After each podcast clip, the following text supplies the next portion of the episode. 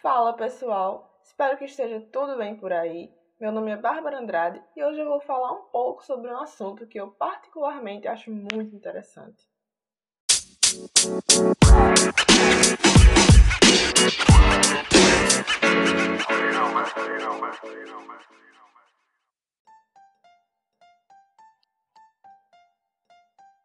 Você já parou para pensar que nós viemos da união entre o espermatozoide e o ovócito, ou seja, os gametas masculino e feminino, dando origem a um aglomerado de células, e é desse aglomerado de células, inicialmente chamado de mórula, que são formados os órgãos, sistemas e tudo que nós somos. Mas agora eu te pergunto, como essas células conseguem formar órgãos tão diferentes e sistemas tão complexos? Se você parar para pensar, a mórula posteriormente formará o cérebro, coração, ossos, cabelos, unhas, rins, olhos e todas as outras partes do nosso corpo, totalmente diferentes em sua forma e funcionamento, mas que se complementam como uma máquina perfeita. Agora, você pode estar se perguntando como esse pequeno aglomerado de células consegue algo tão grandioso. Pois bem, acredito que você já deva ter ouvido falar em células-tronco. Essas células têm papel importantíssimo no nosso corpo desde o desenvolvimento embrionário. Mas afinal, o que são as famosas células-tronco? De acordo com o INCA, o Instituto Nacional de Câncer, elas surgem na fase embrionária previamente ao nascimento. Após o nascimento, alguns órgãos ainda mantêm dentro de si uma pequena porção de células-tronco, que são responsáveis pela renovação constante desse órgão específico. As células-tronco possuem duas características. Conseguem se reproduzir, duplicando-se, gerando duas células com iguais características, e também conseguem diferenciar-se, ou seja, transformando-se em diversas outras células de seus respectivos tecidos e órgãos. Um exemplo conhecido é a célula-tronco hematopoética, que no adulto se localiza na medula óssea vermelha.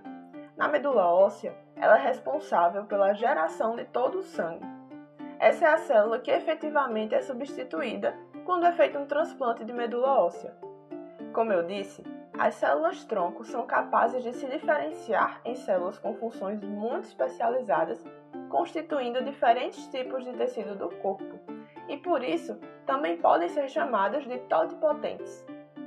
Na prática, também é possível afirmar, de acordo com informações da Biblioteca Virtual em Saúde do Ministério da Saúde, que as células-tronco apresentam potencial de recompor tecidos danificados e, assim, auxiliar no tratamento de doenças como câncer, mal de Parkinson, Alzheimer, doenças degenerativas e cardiopatias.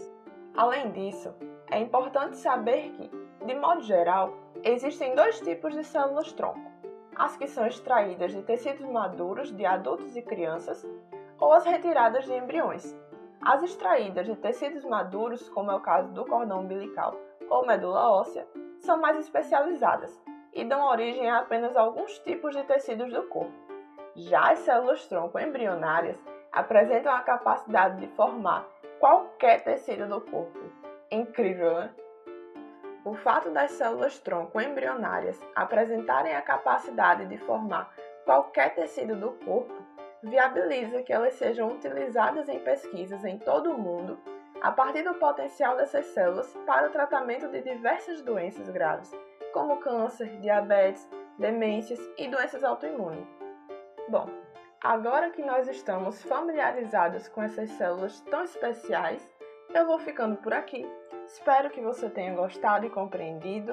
Caso tenha ficado alguma dúvida, corre no nosso Instagram, arroba Podcast, e fala com a gente.